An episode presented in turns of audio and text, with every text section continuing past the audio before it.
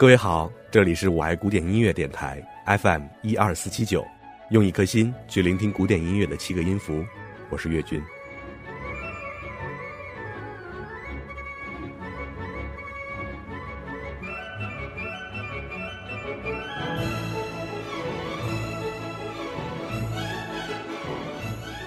现在播放的这首作品大家也很熟悉，是俄罗斯作曲家肖斯塔科维奇的《节日序曲》。那么这一期，我们就来了解一下序曲。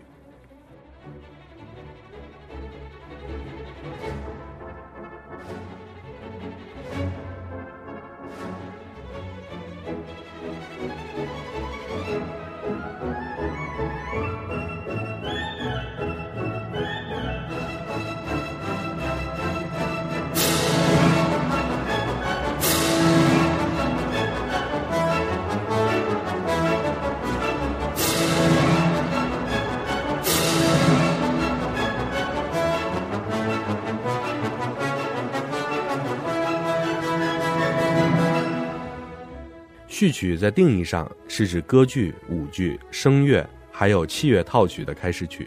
也叫做开场音乐。它是起源于西方的歌剧，歌剧是在一六零零年开始诞生的。最早的歌剧是没有序曲的，但是后来才慢慢发展出了序曲。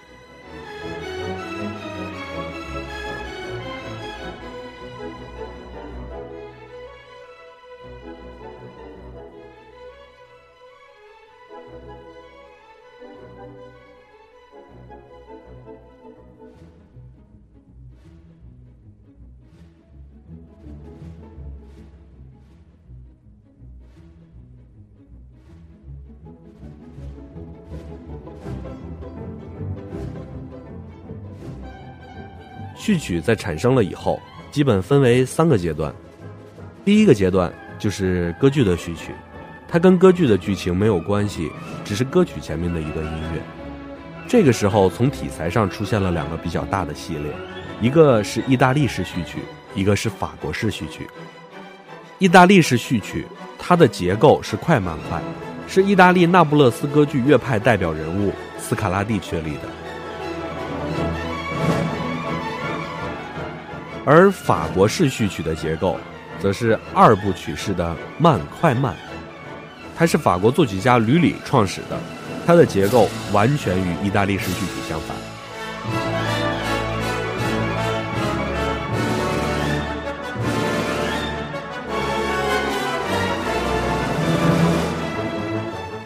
而第二阶段呢，这里要提到一个作曲家，叫格鲁克，他提出了歌剧改革的主张。他对序曲有一个明确的界定，序曲应当使听众明了歌剧的剧情。在格鲁克之后就是莫扎特，他把序曲经常做成一种气氛性的东西，就是序曲一奏出就知道序曲是什么气氛了。所以格鲁克和莫扎特在不同的程度上提高了歌剧序曲的表现能力，使歌剧序曲开始具有暗示剧情的作用。而贝多芬为歌剧《费泰里奥》所写的四首序曲。则是把这一题材提高到了一个交响音乐的水平，尤其是其中的雷奥诺拉第三序曲，表现人物性格和戏剧冲突更为的深刻。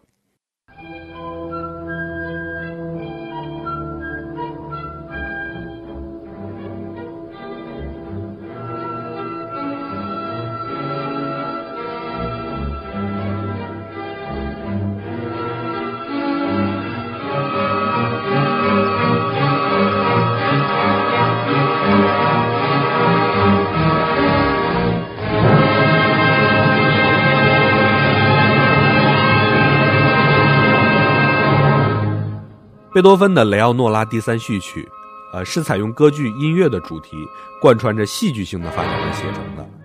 如果仅仅把歌剧中的几个最精彩的主题部分结合起来，而没有贯穿这种戏剧性的发展，那就叫做集锦式的歌剧序曲。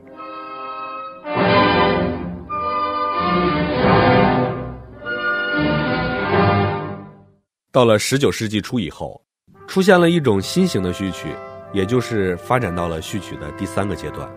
它既不是歌剧的开场音乐，也不是器乐作品的开场曲，而是一种独立的、专为音乐会演奏而作的管弦乐作品。所以这种作品被称为音乐会序曲。其中有一些是标题音乐，也就是用文字或题目来阐明作品思想内容的器乐曲，而有些是纪念性的乐曲，比如勃拉姆斯的学院节日序曲，就是勃拉姆斯为给他授予博士学位的这个大学而创作。在形式上呢，这些序曲都是单乐章的作品，大多数都是用奏鸣曲式来完成的。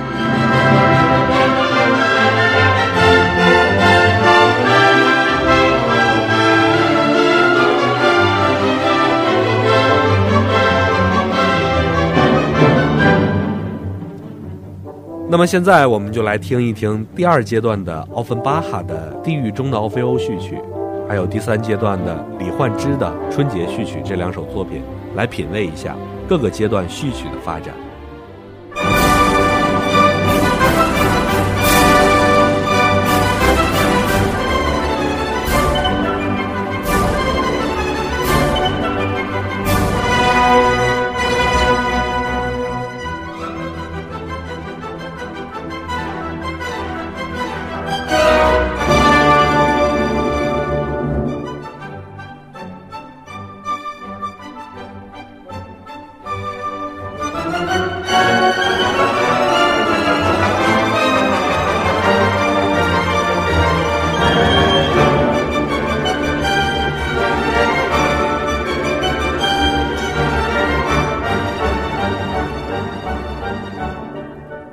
这首《地狱中的奥菲欧》序曲是奥芬巴哈为轻歌剧《地狱中的奥菲欧》所做的序曲，现在呢，我们也叫做《天堂与地狱》序曲。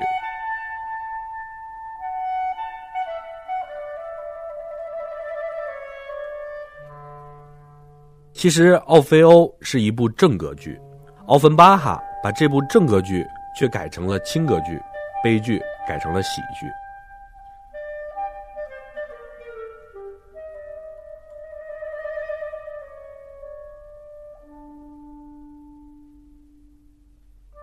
整部作品充满了讽刺和挖苦，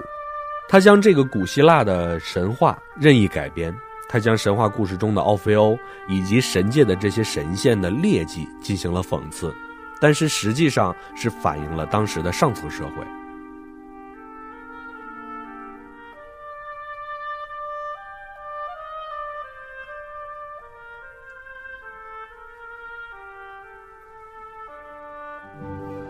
奥芬巴哈用音乐来反映他对现实社会的不满，但是当时却被指责说这是亵渎文化。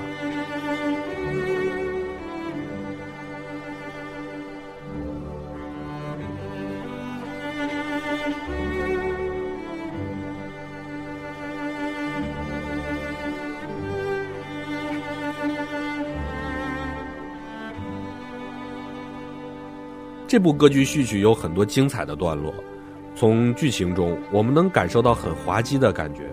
现在我们听这部作品的最后一段《康康舞》，这是一段非常熟悉的音乐，可能说出这个名字大家不太熟悉，但是一听你就知道这段音乐在很多影视作品中都使用过。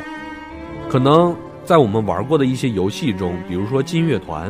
在《金乐团》里这首曲子就叫做《菠菜进行曲》。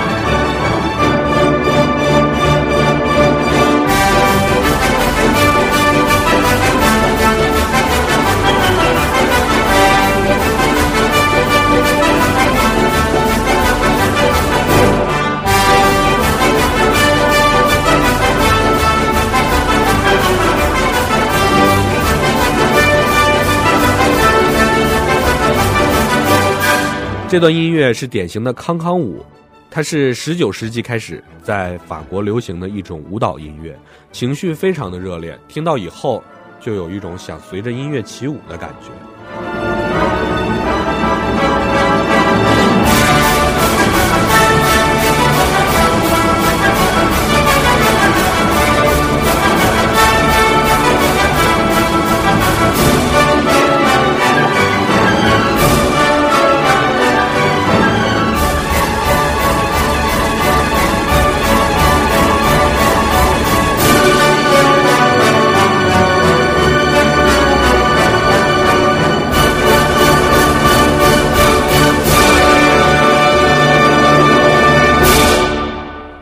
下面这首呢，就是李焕之的《春节序曲》。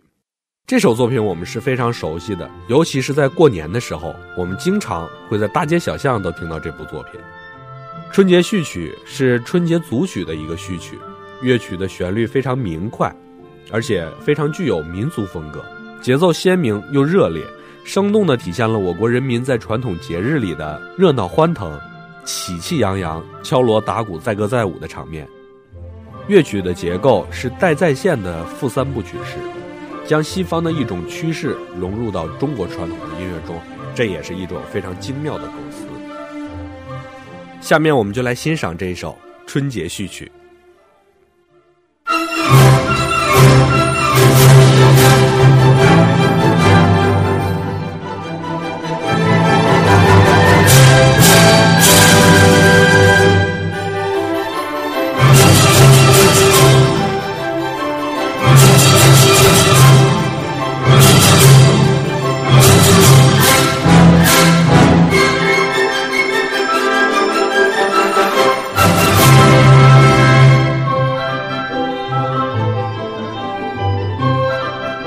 好，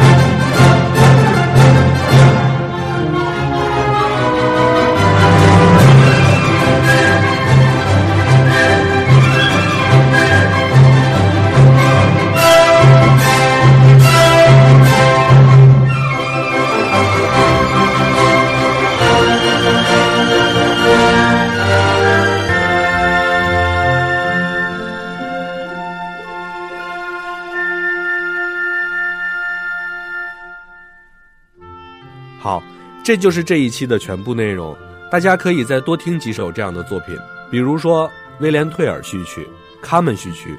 塞维利亚理发师序曲、蝙蝠序曲等等，这些都是非常具有代表性的，有的也是我们非常熟悉的作品。希望大家会有所收获。这里是我爱古典音乐电台，我是岳军，再见。